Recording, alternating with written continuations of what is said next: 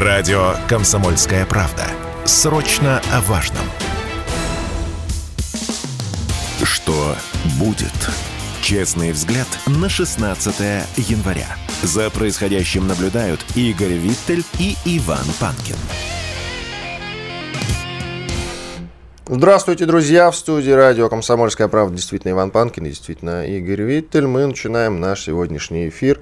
И трансляция идет в YouTube, называется «Трагедия в Днепре. Конец режима Зеленского». Эту тему мы сегодня, среди прочего, в разные отрезки эфира будем обсуждать периодически к ней возвращаясь. А пока напомню только, что да, эту трансляцию вы можете смотреть и подписываться на канал, канал радио «Комсомольская правда», там эта трансляция идет. Там также есть чат, в котором можно что-то писать.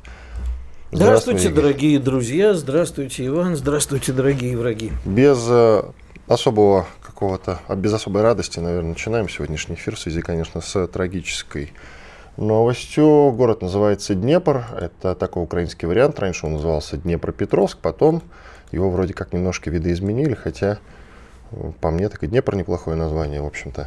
А что любопытно, а, летела себе ракета, российская ракета, по, ну, наверное, по какому-то инфраструктурному объекту или по скоплению войск. А, была сбита украинской ПВО, рухнула на дом, и от дома мало что осталось. Погибло несколько десятков человек, несколько десятков пострадали, несколько десятков числятся пропавшими без вести. В том числе и несколько детей. Не несколько детей, там э, больше десяти только среди погибших, к сожалению.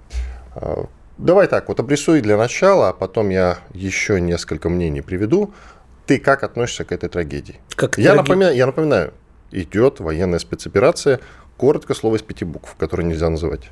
Я отношусь к этому, безусловно, как к трагедии. Меня поразила реакция некоторых наших с тобой коллег, не буду их называть. Ура, патриотов.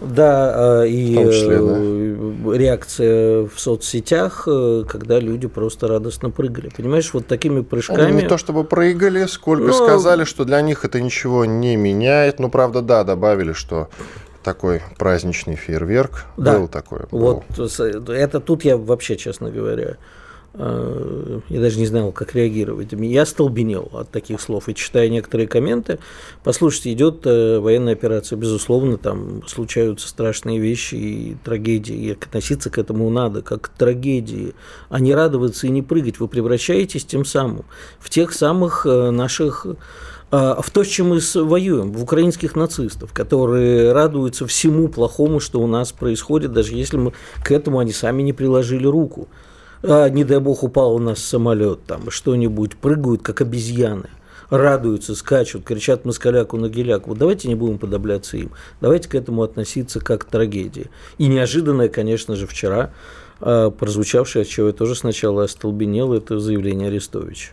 А, заявление Арестовича. Значит, да, действительно поднялся жуткий э, гам и скандал. Арестович, советник офиса президента, один из них, их там два клоуна, Арестович и Подоляк, так называемый. Э, штука в том, что... Не путать с Подолякой. Не путать с Подолякой, да, ты прав абсолютно. Оба, в общем-то, в военном деле люди компетентные, но, тем не менее, от этого не, не становятся людьми компетентными. Так вот, Арестович э, заявил, что это... А давайте послушаем, что у меня же есть фрагмент. Давайте послушаем, что заявил э, Арестович. Фрагмент. Ну, то есть, возможности в Днепре сбить вот эту ракету э, хорошей ну, возможности не было? Нет, по ее, по ее сбили, она упала на подъезд. Она упала на подъезд. Да, но как бы она взорвалась, когда упала.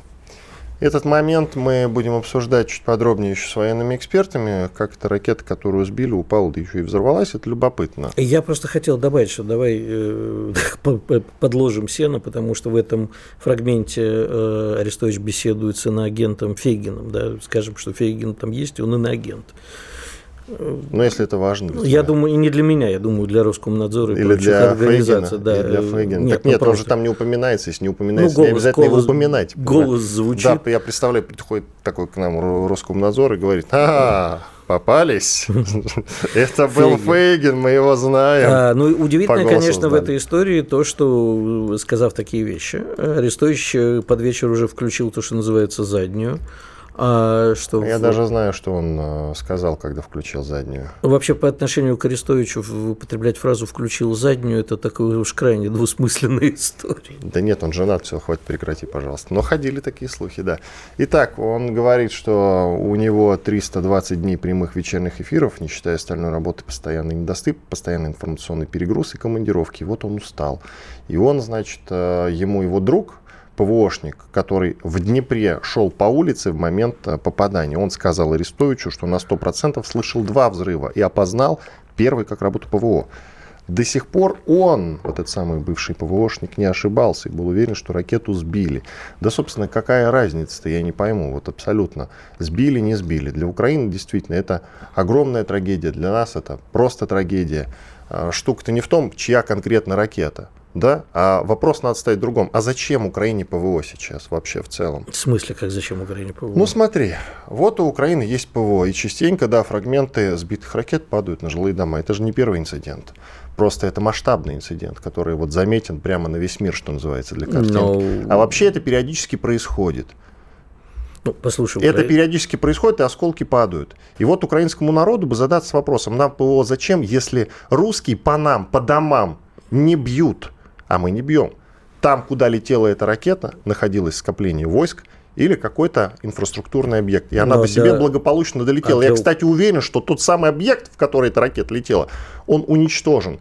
Ну да, но другой, другой ракетой или ее А, осколком значит, подбит жилой дом. Во-первых, я тебе хочу сказать, что для Украины и что войска, что мирные жители это одинаково. Для них это было бы трагедией, если бы это попало а, в скопление войск. И это тоже нужно понимать. Для нас тоже трагедия, когда в наш да, поп- попадают.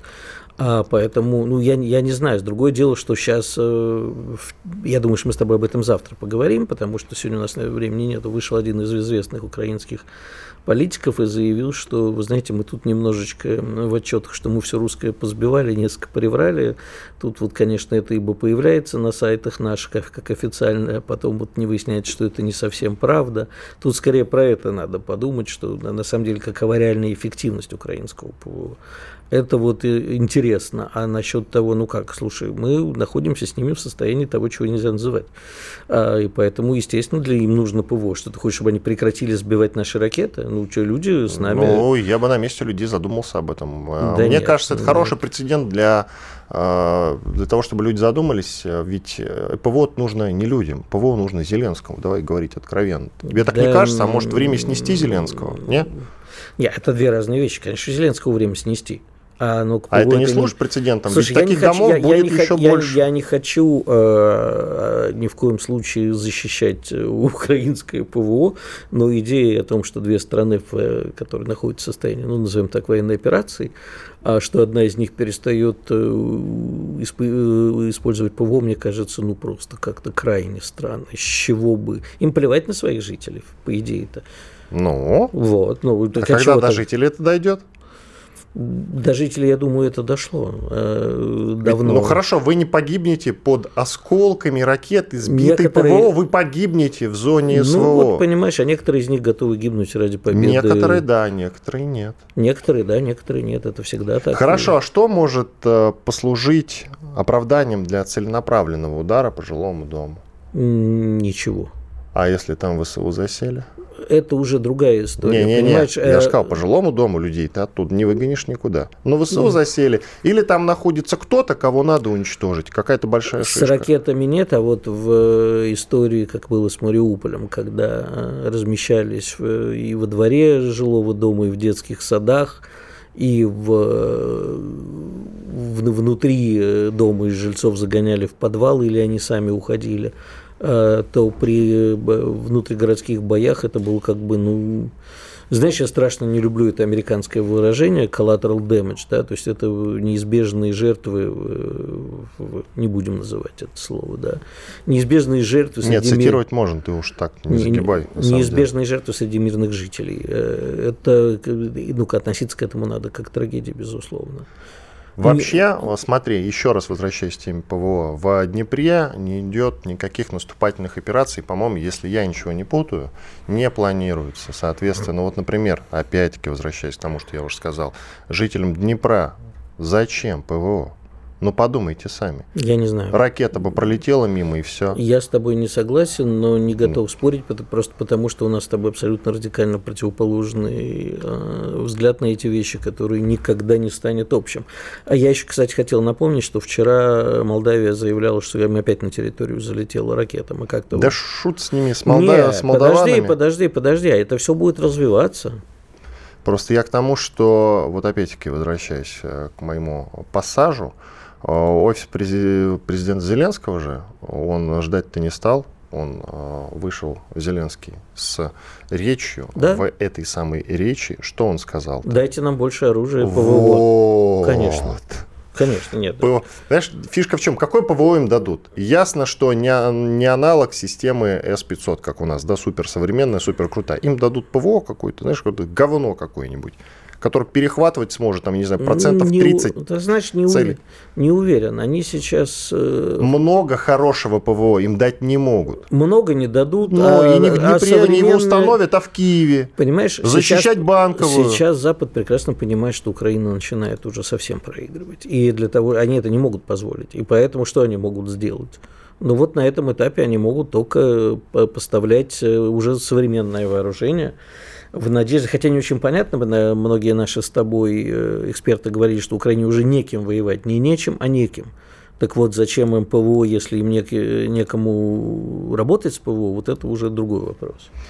Иван Панкин, Игорь Виттель. Мы сейчас ходим на перерыв. После этого продолжим. Будем говорить уже немножечко на другую тему. sportkp.ru О спорте, как о жизни. Что будет? Честный взгляд на 16 января. За происходящим наблюдают Игорь Виттель и Иван Панкин. Иван Панкин и Игорь Виттель. И для начала такая разминочная тема, во второй части я имею в виду.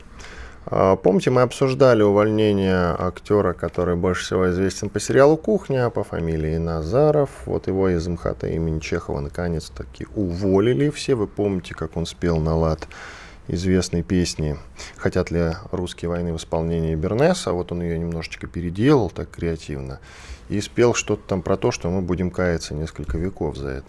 Так вот, ну там есть, правда, еще слова пострашнее, можете послушать, если вам так хочется. Так вот, актера Назарова и его жену Васильеву уволили из театра МХТ имени Чехова. Ну, собственно, прислушались, наверное, к нам. Мы, по-моему, громче всех кричали. Друзья, вы согласны с этим решением или не согласны? На канале Радио Комсомольская правда в YouTube идет прямая видеотрансляция. И там есть чат. И там мы сейчас устраиваем опрос. Согласны с увольнением Назарова из МХТ Чехова или нет? Два варианта ответа. Да, нет, все. Голосуйте, пожалуйста, чуть попозже подведем итоги. Ты Что я согласен или не согласен? согласен? У- Сложное ну, давай, отношение ну, к давай этому. вот так вот, Если чтобы ты помнишь, что я- демократия была. Если бы, ты, если ты помнишь, что если бы к нам прислушались, то я предлагал его именно за это. То есть не за его отношение к известным событиям, не за его убеждения, а именно за то, что он поглумился над песней Бернеса, повесить за известное место а не выгнать из театра. А, Поэтому ну, скорее, я скорее поддерживаю его увольнение из театра, хотя мне отвратительно вот это cancel culture, то, что называется, культура отмены, которую к нам занесло. Когда, знаешь, мы смеялись же над Западом, когда всех непонятно за что отменяют, выкидывают из истории, из э, режут их фильмы, там Кевина Спейси положили на полку и так далее. А, э, Мне эта культура отвратительна вообще, в принципе. Я считаю, что человек имеет право на все. Но вот в данном случае с Назаром я скорее согласен. Но Про жену его ничего не знаю. нужно Нет, ну говорят, что известная актриса, говорят, что театр много потерял. Э, В От- общем, от, нее или от него? с его уходом, да, С что они оба уходом? там играли, да, и что там действительно известный актер. Ничего не знаю, и сериал «Кухня» тоже не смотрел. Ну, Что это известный? Я знаю, что известный сериал, да, я сталкивался. Ну, даже говорить об этом не хочу. Ну, зачем?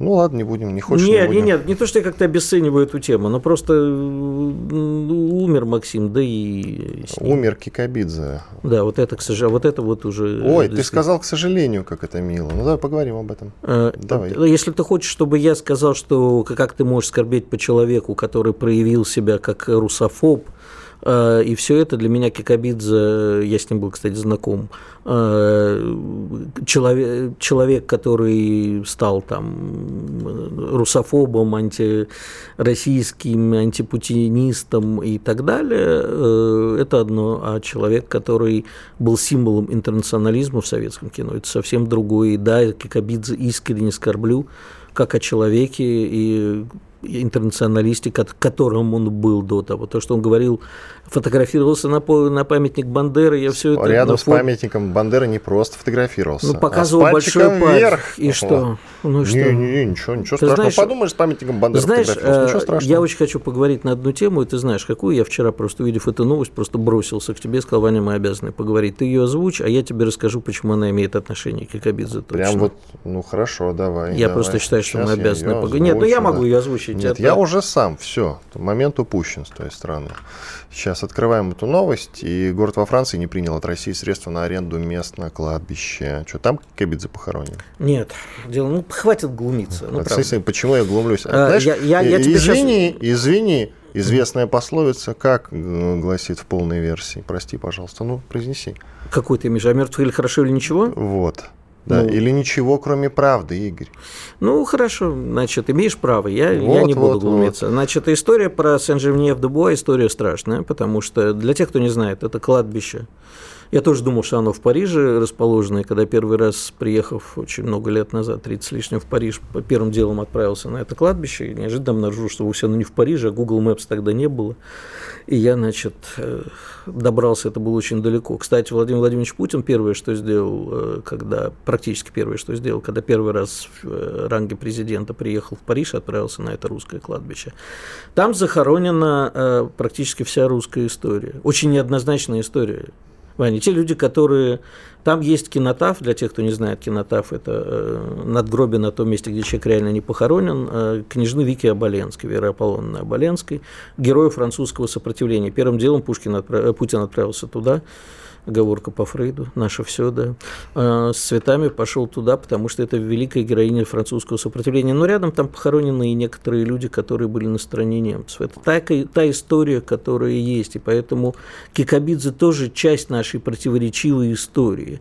И вот сейчас, значит, в чем проблема, да? А, дело в том, что кладбище существует, по-моему, с 1927 года, если мне не изменяет память, и оно как бы берет землю в аренду вот этого муниципалитета французского. Ну, понятно, и естественно, да. что со временем временем не у, не у каждого остались родственники, могилы бывают некоторые заброшенные. И вот в 2005 году э, наше правительство решило, что это входит в число наших культурных ценностей за рубежом, и начали платить за эти участки. Иначе бы кладбище, значительная часть кладбища давно бы не было, потому что муниципалитету негде хранить не русских людей.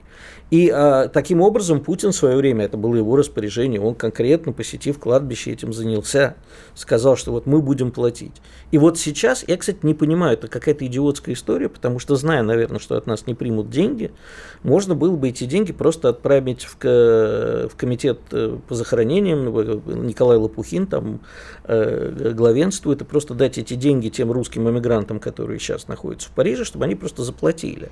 Зачем, ну, может быть, в договоре... Хорошо, извини, пожалуйста, а, а что будет извини, с а, захоронениями снизу... эксгумируют, что ли, или да, что? и будут хранить других людей. Сейчас таких всего 22 участка. В прошлом году э, было 40, мы за них платили. У нас мы каждый год за них платим, продлеваем аренду.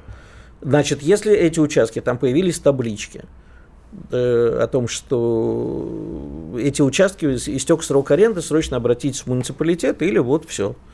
Да, ну слушай, ну это кладбище, там не только русские похоронены, 65% там Есть. примерно территории русские, 5520 могил, если мне не изменяет память. Это крупнейшее русское захоронение во Франции. И это та часть нашей противоречивой истории. Вот мы с тобой много спорим, там, кому памятник, кому снести. Да, я просто хочу сказать, что это вот огромная часть нашей противоречивой истории, которую мы не должны потерять. Потому что, знаешь, еще одну фразу скажу. Роберт Иванович Рождественский еще в 70-е годы, побывав на этом кладбище, написал э, стихи, которые потом стали романсом. Вроде бы русские, вроде бы наши, только не наши скорее, а ничьи. Вот они не должны быть ничьими. Я тебе по поводу Кикабидзе коротко еще отвечу. Ты по Ахиджаковой тоже будешь тут в эфире переживать? Но отвечать... Ахиджакова никогда не была символом русского интернационализма. Зато мы постоянно ее цитируем. Да, Значит, Ахед- хорошие сапоги Во-первых, мы должны быть э, благодарны Лие Меджидовне за того, что благодаря ей... «Прости нас, Украина». Да, благодаря ей в русском языке фраз. появился глагол, э, глагол ахиджакнуло. Но А, сейчас я не об этом все-таки. Давай о Хиджакове я не буду, будем. я буду скорбеть по любым выдающимся русским людям, которые, вне зависимости от их национальности, по любым россиянам, которые внесли вклад в историю. И вообще для меня потеря любого русского человека – это горе. Да, Кикабидзе только вот грузин. Ну, Ну да ладно. Это русский человек Не был, знаю, несмотря на не национальность согласен, грузина. извини. Это был человек, э, гражданин Советского Союза, и символ Он а, интернационализма. как-то говорил, может быть, ты упустил, что ему никогда не нравился ни флаг, Да. ни герб Советского Это Союза. отвратительные высказывания, что с этим спорить? Омерзительные. Но Я- я, же не по русофобу скорблю, а по актеру. Все, продолжай я по. Мимино скорблю, а не по А, Кикабидзе, да, если один так. фильм, вот, понимаешь, Нет, знаменитый, и не все. один, не один. Ладно, Да бог с ним, давай про захоронение, это куда важнее. Да, давай, на самом про деле. захоронение. Если Франция себя так ведет, мы не должны ни в коем случае отвечать, как мы любим. а, Вот это есть знаменитое выражение, зеркальными методами, никакими абсолютно. Я в середине нулевых, я, кажется, уже рассказывал эту историю в эфире, и еще какое-то количество раз расскажу обязательно, потому что это важно. Я в середине нулевых был э, на Рассашанском захоронении в Волгоградской области. Там э, Трассошки место называется. И там два кладбища. Немецкое кладбище и кладбище, где захоронены русские солдаты. И она двухполосной дорогой разделена, как линии фронта. Немецкое кладбище, конечно, в очень хорошем э, состоянии, и русские за ним ухаживают. Никто там никакой свастики не рисует, ничего такого нет. Очень все аккуратно и красиво. Наше кладбище было в отвратительном состоянии, тогда, сейчас не знаю как. Это было много лет назад. Я туда что ездил-то? Я ездил туда, потому что мне сообщили, что там э, выкопанные останки советских солдат, и вот эти самые останки, кости, прямо вот в белых мешках, я это лично видел своими глазами, стоят на солнышке, греются. Даже там не где-то в помещении убраны аккуратненько, да, так и завернуты плотненько. Нет, прямо, знаешь, как выкопаны, так и стоят. И это я лично своими глазами наблюдал. Я это рассказал, э, чтобы мы помнили, что мы с мертвыми не воюем. И немецкие солдаты там в хорошем состоянии лежат, аккуратно покоятся. Они все-таки воины, представители своей страны. Это была э, хоть и наша война, но воевали-то не мы конкретно, да, и наша обязанность святая ухаживать за то, этими то есть погибших немцев Я тебе еще жалко, хочу- а Кикабидзе нет. На Кикабидзе мне глубоко похрен, если честно. Можно? А Я Говори добавлю, хочу еще я 10 добавлю секунд. еще, что с мертвыми мы не воюем. Почему? Дима Стешин недавно об этом написал. А, Он увидел где захоронение уже на отвоеванной нами территории. Похоронен украинский солдат. Аккуратно, значит, могилка сделана ему. Там, насколько я помню, фотографии а, его изображения. Понятно, что он ВСУшник, и вот это вот все. И это, это захоронение, вот эту могилу никто не трогает. 10 секунд, пока не уйдем на перерыв. Я хочу сказать, что у нас на Введенском кладбище, на которое, кстати, увожу экскурсии периодически, есть захоронение французских солдат и в наполеоновских войн, и в Нормандии, и Неман. Все лежат рядом, и э, это кусок французской земли, кстати, официально признан куском государства, э, территории государства Франции, и это прекрасно ухаживают. Поэтому мы не должны воевать. Не должны. Это правда. Это война, в которой мы не участвовали. Мы должны ухаживать и чтить память о них. Радио «Комсомольская правда». Срочно о важном. Что будет? Честный взгляд на 16 января. За происходящим наблюдают Игорь Виттель и Иван Панкин. Иван Панкин и Игорь Виттель. Мы продолжаем. Я напоминаю, что на канале Радио «Комсомольская правда» в YouTube идет прямая трансляция. Вы можете ее смотреть. Э, Комментарии оставляйте там в чате. Мы в перерывах, в больших перерывах их э, читаем. Я бы вот хотел, да, одну только сказать вещь. Мы поговорили про Кикабидзе, чат наш взорвался, я уже и русофоб, и все прочее, но я хочу сказать, что мы забыли сказать, и это позор нам, конечно, о том, что скончалась Инна Михайловна Чурикова, и э, великая актриса, и тут, я думаю, ни у кого не, не возникнет никаких э, слов сказать про нее что-нибудь плохое. Царствие небесное, Инне Мих... э, Михайловне, я надеюсь, я не путаю отчество Михайловна, да, по-моему. Ну, погугли, у тебя компьютер стоит перед тобой. Ну, я не хочу сейчас гуглить, я посмотрю потом, когда будем разговаривать о другом, я все-таки перепроверю себя на Царствие Небесное великая актриса. Я хочу еще напомнить, что у нас идет опрос, там же в чате YouTube, согласны с увольнением Назарова из МХТ имени Чехова или нет. Да, 86% согласны с этим, все, опрос закрываем. Ну что ж, теперь Да, поговорим Михайловна про... проверил себя.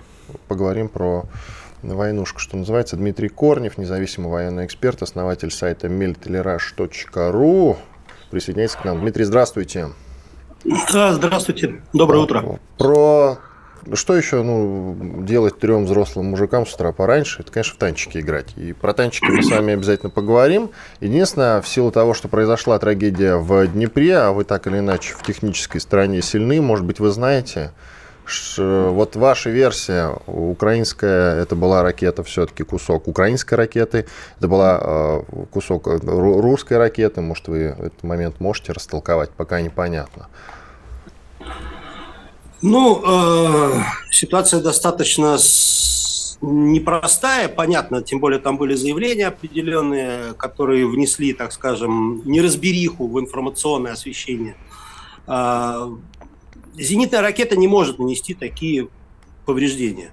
Э, ракета воздух-земля Х-22 а, безусловно, может нанести такие повреждения, даже если взорвется, ну, скажем так, в пол силы, там, или даже если у нее боевая часть, ну, просто сдетонирует от удара, а не специально взорвется, так скажем. А, Х-22 очень большая, очень скоростная ракета. Скорость полета около 3000 километров в час. Это быстрее, чем большинство, подавляющее большинство сверхзвуковых самолетов. Э, на такой скорости, попадая, ну, скажем так, в современный вот панельный дом, э, такая ракета даже без взрыва принесет, э, ну, нанесет огромные повреждения. А если она еще и взорвется, то, ну, вот, да, мы получаем то, что получили, то есть целый подъезд у нас сложился. А, ну, имеется в виду не у нас, а в Днепре. Только подытожьте, вот, а... это российская ракета, да, все-таки? А, с огромной вероятностью, конечно, неплохо было бы подождать обломков. Э, осколков всегда есть обломки, всегда есть осколки. Нам не скажут, ну, давайте не будем мечтать в этом смысле, что они ни за что не признают, да, ну, что это украинская ракета, ее фрагмент и так далее. Конечно, понятно, рассчитывать на это не будем. Я понимаю, да. А, я не вижу вариантов, э, кроме ракеты Х-22. Как она там оказалась, другой вопрос. То есть, возможно, она была сбита. Теоретически, да, такое возможно. А, но никакая украинская зенитная ракета таких повреждений нанести не может в принципе. Хорошо, тут же они обвиняют нас в том, что мы целенаправленной наводкой-то бомбанули по этому дому, а ну, вы говорите, ну, что ракета мощная. Так там, наверное, от всего дома ничего не осталось, да? Вот растолкуйте нет, силу удара. Не настолько все-таки, понимаете, то есть эта ракета создана в свое время была для Возможно ли, что это прямой наводкой удар по разрушениям? Давайте будем честны друг с другом и с аудиторией. А, скажем так, мы же не знаем, был такой приказ, не был такой приказ. Э, теоретически возможно, что мы действуем э, в интересах, ну вот это действие было в интересах, ну скажем так, наведения шороха и э, устрашения. Ну хорошо, а по разрушениям вы ничего не можете сказать, так сориентироваться. Ну, нет, э, то, что это была э, не зенитная ракета, это точно. Хорошо, еще вот Арестович же сказал, что когда ракета упала, она взорвалась. Вот у него было вот это в его знаменитом выступлении с иноагентом Фейгином. А как эта ракета была сбита, упала и взорвалась? Это как? Ну, такое возможно, на самом деле. Там же стоит контактный взрыватель э, последней стадии. То есть он взрывается на финальном этапе он взведен, и он взрывается от столкновения с препятствием. Хорошо, теперь про танки, как и анонсировалось. Итак, Британия поставит, э, по-моему, 14 своих э, танков да. Challenger 2 это, насколько я понимаю, довольно мощные машины. Плюс, э, все-таки я думаю, что решен вопрос с тем, что э, на Украину отправится тоже, наверное, пакет, тоже около 10-15 штук э, танков «Леопард-2». Это немецкие, хорошие немецкие танки. Но насколько они хорошие, вы сейчас скажете, конечно, как эксперт. Правда, не Германия приняла решение о том, чтобы «Леопарды» отправились на Украину. Они, наоборот, против, это тоже интересно. А поляки отправили те, что были у них. Итак, давайте по порядку. Э, что касается да. Challenger 2 и что касается Leopard 2, насколько вот там сейчас окажется на фронте около 30 этих танков, 25-30, да, насколько можно судить. Ну, насколько все серьезно. И характеристики танкам и той, и другой машине дайте, пожалуйста. Давайте сначала про характеристики, это просто проще. с Челленджера, да, второго, пожалуйста. А, давайте начнем с Челленджера Челленджера, хотя на самом деле это танки одного класса примерно. То есть это то, что называется основной боевой танк. А, в США это М1 Абрамс, э, Германия производит «Леопард-2», Великобритания в свое время произвела «Челленджер-2», потом занималась его модификацией. А, в СССР был создан Т-72, Т-80. А, в современной России их э, реинкарнация Т-90. А, в Украине производился свой собственный танк «Оплот», это, ну, последствия, так скажем, разработки Т-64 и Т-80 тоже, который выпускался том числе в Харькове. То есть это все танки примерно одного класса. Есть разница, конечно же, есть. А, Абрамс достаточно тяжелый танк, он тяжелее наших танков. Ну и наши танки вообще отличаются, скажем так, ну, меньшим весом, э, большей тяговооруженностью, если можно так выразить. То есть больше мощности на меньший вес. Э, значит, если мы говорим про Челленджер, он самый тяжелый танк. То есть он рекордсмен по весу среди вот этих всех а, танков. Соответственно, он проигрывает немного в скорости, а, где-то, может быть, выигрывает в бронировании за счет веса. А, у него, в общем-то, с броней, ну, богато, так скажем. А, по возможностям, что можно сказать? Ну, понимаете, если мы э, высадим эти танки, ну, где-то на какой-то необитаемый остров, полностью обеспечим, чтобы не было связи с внешним миром, посадим танкистов из одного училища на эти танки и зададим задачу, кто кого побьет, то, возможно, кто-то из них выиграет. Ну, мы можем посчитать по характеристикам, у кого лучше, у кого хуже. Ну, то есть провести такой чемпионат, скажем так. А последние модели российских танков Т-90М а, очень, очень совершенный танк. По многим параметрам он, а, вероятно, положат на лопатки и Челленджер, и Леопард 2. Может быть, не всех модификаций.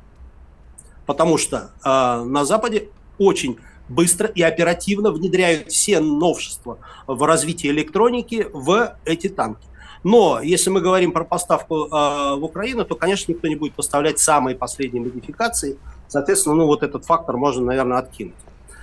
А, то есть по своим возможностям это неплохие танки, это хорошие. Но вы не сказали а, Т-14, который мы называем «Армата» еще. Т-14, который мы называем «Армата». Конечно. Конечно, Т-14 Они, получается, круче, чем э, Леопарды и Челленджеры вторые? И сильно ли ну, круче? если мы подходим, да, вот так вот, как они я сказал. Просто, извините, извините, уточнение. Мы же недавно, кстати, с вами обсуждали, что они появились да, да, на фронте. Да, пожалуйста, прошу вас. Да, Т-14 э, сравнивать с этими танками очень сложно, потому что это реально революционный танк. То есть это самый совершенный танк э, ну, вот, текущего периода времени. А, по всем своим параметрам, ну, кроме, может быть, вот подавляющего превосходства в артиллерии, этого нету пока сейчас, да, то есть у него такая же пушка, как на Т-90 э, стоит, ну, почти такая же. Вот как только у него появится новое орудие, то по всем параметрам Т-14 будет значительно превосходить э, остальные танки. Но, э, конечно, это стоит. Это стоит денег, э, это стоит, ну, скажем так, того, что этих танков ну, очень немного, так скажем. Вот. Почему я говорил про необитаемый остров и то, чтобы огородить этот остров от всего и посадить танкистов из одного училища? Потому что уровень подготовки разный, э, уровень возможности пользоваться внешними условиями, информационными, э, данными информационных систем. Это, эти возможности разные. Ну и, скорее всего, здесь ну, силы НАТО нас могут в чем-то превосходить. Я предполагаю просто. Не могу знать этого. Вот, поэтому э, вот та, э, взаимодействие с другими родами войск, вот тут э, у натовских танков, вероятно, есть определенный бонус. Вероятно. Надо просто это учитывать, надо это знать и понимать. У нас Дальше. осталось там... Сек... А, договорите, да, просто у нас секунд 40 остается до конца, прошу вас. Хорошо, ну вот опять же, вот по, на этой местности, э, наверное, более легкие наши танки, будут э, иметь больше потенциал, чем более тяжелые челленджеры, э, ну и тем более там Абрамс и Леопард 2. Спасибо Но большое. все равно это танки. Спасибо. Дмитрий Корнев, независимый военный эксперт, основатель сайта militaryrush.ru был с нами на связи. Иван Панкин, Игорь Виттель. Уходим на перерыв. После него продолжим наш эфир. Оставайтесь с нами. Радио «Комсомольская правда». Мы быстрее телеграм-каналов. Что будет. Честный взгляд на 16 января. За происходящим наблюдают Игорь Виттель и Иван Панкин. Иван Панкин, Игорь Виттель, мы продолжаем. Тут любопытный момент. Идет же прямая трансляция на канале радио «Комсомольская правда» в YouTube. Ставьте лайки. Обязательно жалобы, предложения в комментах оставляйте. И вы, надо сказать, в чате, который прямо сейчас вот у нас там работает, оставляете жалобы на нашего предыдущего эксперта Дмитрия Корнева, который, как вы считаете, проукраинский. Он никакой не проукраинский, сами вы проукраинские. Ну что, идем дальше. Георг Мирзаян к нам подключается, доцент Департамента массовых коммуникаций, медиабизнеса финансового университета при правительстве России. С нами Георг, здрасте. Доброе утро. А мы с вами хотели про международку поговорить, и поговорим обязательно. Но давайте начнем все-таки с трагедии, которая в Днепре произошла. Вот ваши общие впечатления. Ну, смотрите, здесь что? Здесь, конечно, трагедия, безусловно. А, погибли мирные жители. И никто, если он является человеком, не должен э, радоваться тому, что произошло. Это не фронт, где солдаты погибают э, с той стороны, взявшие оружие против нас. Это, в общем-то, мирные люди, в идеале, в перспективе наши будущие граждане. Поэтому радоваться нельзя, конечно, вот, но э, это если так, если говорить с человеческой точки зрения – если говорить с точки зрения профессиональной, то нужно просто оценивать последствия этого события для нас, для украинского режима и так далее. Для него, украинского режима, я, кстати, вот хочу сказать, есть огромная разница в том, а, чей конкретно осколок. Это осколок их ракеты ПВО или наш осколок а, ракеты который летел по какому-то заданному направлению. Я так понимаю, скопление войск или объект инфраструктуры, который нужно ликвидировать. А есть разница или нет, как вы считаете, вот для вас лично?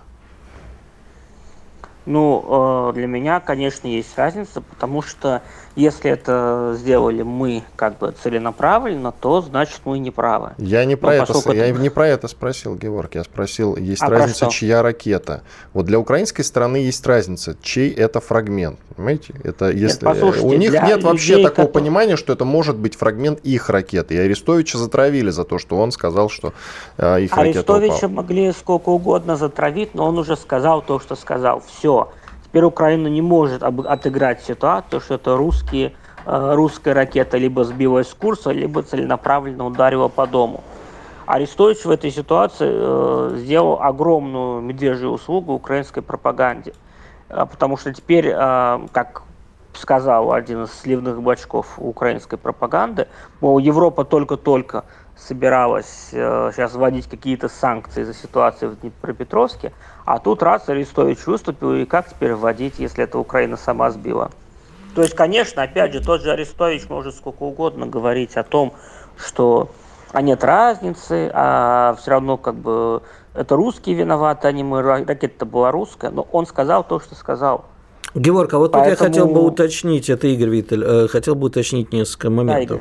Да, вот у нас тут э, пляшут практически в чатике люди, говорят, как вы смеете вообще называть это трагедией, когда вот происходит в Донецке. А меня вот действительно интересует вопрос, а почему, вот э, у меня к вам вопрос как профессионал в коммуникациях, почему нам не удается те трагедии, которые происходят и в Донецке, в общем, все, что происходило с 2014 года, раскрутить в медийном поле с помощью а, журналистов западных, может быть, как-то лояльных к нам, для того, чтобы а, тыкать носом э, Украину каждый день вот в, в те бесчинства, которые они э, сами творят?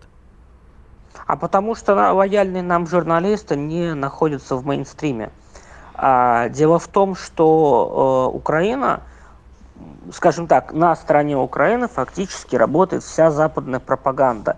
И э, любой условно поднятый палец западные, ну, профессионалы в своем деле, пропагандисты, могут э, из этого сделать там что угодно, вплоть до э, преступления России против человечности. Это же как бы технологически не, так сложно. Здесь докрутил, здесь накрутил мысли, здесь а, сакцентировал. И пошло а, одинаковые тексты по всем ключевым западным мейнстримным СМИ. У нас же такого нет. И Украина понимает, что у нее есть такая возможность, именно поэтому она действует настолько безнаказанно. Именно поэтому появляется Буч, именно поэтому Киев обстреливает атомную электростанцию, потому что он понимает, что в медийном плане его прикроют всегда. А у нас такой возможности нет.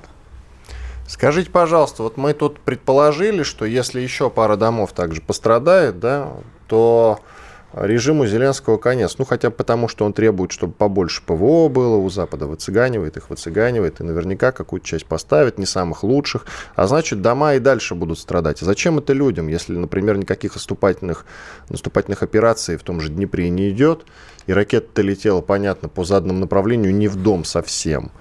И, может быть, люди взбунтуются? Нет? Есть у вас а, такие мысли или нет? Понимаю, Согласны чтобы люди взбунтовались, не совсем согласен, потому что, чтобы люди взбунтовались, нужен какой-то актив, который их поведет. А кто там рискнет сейчас пойти на улицы, а, под, так сказать, э, сроки в СБУ и так далее, и под, собственно, нацистов? Люди молчат. Просто все, что сейчас делает Украина – а, в том числе и ситуация с домом. Да, люди не выступают, но там копится напряжение, которое во что-то выльется тогда, когда будут либо для Украины сложная ситуация на фронте, либо еще что-то. Но пока что ожидать каких-то массовых выступлений против режима Зеленского, ну, я бы не стал. Еще рановато, наверное. Как ни странно бы это звучало. А, э, Георг, возвращаясь к части к нашей теме, части как бы уже все-таки более расширенно. Э, я так правильно понимаю, что у нас вообще наш удел это общаться, вот как обычно пишут, бывший военный, бывший советник там, президента, все бывшие, это и есть э, единственные наши, если не проводники идей, но как-то люди, которые более-менее осмысленно выступают. А в политике-то нам с кем договариваться? Есть ли политики на Западе, с которыми, то есть я опускаю вообще вопрос, надо ли с ними договариваться. Но если надо, то с кем разговаривать, через кого транслировать наши э, предложения, мысли и так далее. Договариваться надо всегда. А, это как бы базовый, как бы нравится нам это не нравится, это базовый закон а, политики. Любой конфликт заканчивается переговорами. Но переговорами, естественно, вопрос на чьих условиях. И а, как абсолютно правильно мне сказал вчера один бывший украинский депутат, Россия это не та страна, которая может выиграть по очкам. То есть э, единственное, как мы можем выиграть, это вот мы стоим, они лежат. И вот в тот момент, когда возникнет ситуация, мы стоим, То есть по нокауту, лежат, я правильно будут понимаю? договариваться. Да, только mm. в этом случае с нами будут договариваться. Перефразируя это на нормальный русский язык, мы э, сначала побеждаем на поле боя, окончательно, однозначно и бесповоротно, и только после этого с нами будут договариваться. То есть все разговоры о том, что давайте, поскольку Западу тоже отчасти Запад устал от э, всего этого, от Украины, но не может дать Украине проиграть, надо бы как-то с ними там э, сепаратные переговоры за спиной проводить, это все разговоры в пользу бедных, правильно? Нет, мы можем попробовать проводить сепаратные переговоры, но наши условия, которые мы сейчас хотим, наши условия минимум – то есть наши территории, все это наши территории, плюс левый берег, плюс Одесса-Николаев. Эти условия никто сейчас, естественно, не примет. И даже Херсон нам не отдадут назад. То есть мы должны сначала э, пройти, э, сначала совершить военную победу большую на фронте, потом вести переговоры. Ну, опять же, а, это безальтернативный вариант. Либо мы капитулируем, либо мы воюем до победного конца. Других вариантов нам сейчас никто предлагать не готов. А кого Посмотрите вы вот на... Да. Я слышу вас. Посмотрите на, на то, что а, происходило после наших осенних поражений, когда у Запада был шанс закончить э, СВО или войну, как ее называет Путин, э, какими-то переговорами. Посмотрите, какие нам сразу выставили капитуляционные и ультимативные условия. Ну, все, мы, мы тоже свой урок из этого извлекли, я надеюсь. А вы считаете, что в международной арене у нас э, есть хоть какие-то ситуативные не союзники, ну, попутчики, скажем так, именно ситуативные? Конечно. Вот. Кто? Путин же не, Путин же не зря позиционирует э, нашу СВО на Украине как часть некой антиколониальной кампании. Он тем самым трафит Востоку, который действительно считает наши действия э, антиколониальными действиями. Но это понятно. Да, просто Путин к ним обращается, а вопрос, кто на самом деле является. Нет, на самом деле они и являются, потому что если почитать их прессу, то значительная часть этих стран, ну, как минимум, сочувствует Российской Федерации. Естественно, никто из них нам открыто помогать не будет, ну, за исключением, может быть, частично Ирана, да, по понятным причинам, но э, нам сочувствуют. А как можете назвать эти делаем... страны? Могу. Давайте. Э, Китай, э, Турция, э, Иран, соответственно, а, отчасти Индия, потому что Индия на нас очень хорошо зарабатывает в этом плане. И все те, кто в принципе хочет а, тоже решать свою судьбу сам, но боится американцев, но боится американского вмешательства. То, что делаем мы сейчас, мы в этом плане являемся вольно-невольно, хорошо или плохо, это уже десятый вопрос, наконечником копья, направленного в тот самый а, по их мнению, несправедливый порядок, который им навязывают. Он-то не только нам был навязан, этот порядок, он всем был навязан. И одно дело, когда Соединенные Штаты, в принципе, были страной-лидером, которые управляли миром 10 и секунд, Георг, а, коротко. управляли глобализацией. А они превратились в страну, которая просто на этой глобализации стали наживаться. Спасибо. Уходим Нет? на большой перерыв. Чтобы получать еще больше информации и эксклюзивных материалов, присоединяйтесь к радио «Комсомольская правда» в соцсетях. В отечественных социальных сетях. Смотрите новые выпуски на Рутьюбе, читайте телеграм-канал, добавляйтесь в друзья ВКонтакте, подписывайтесь, смотрите и слушайте. Радио «Комсомольская правда». Самая оперативная и проверенная информация в эфире и соцсетях.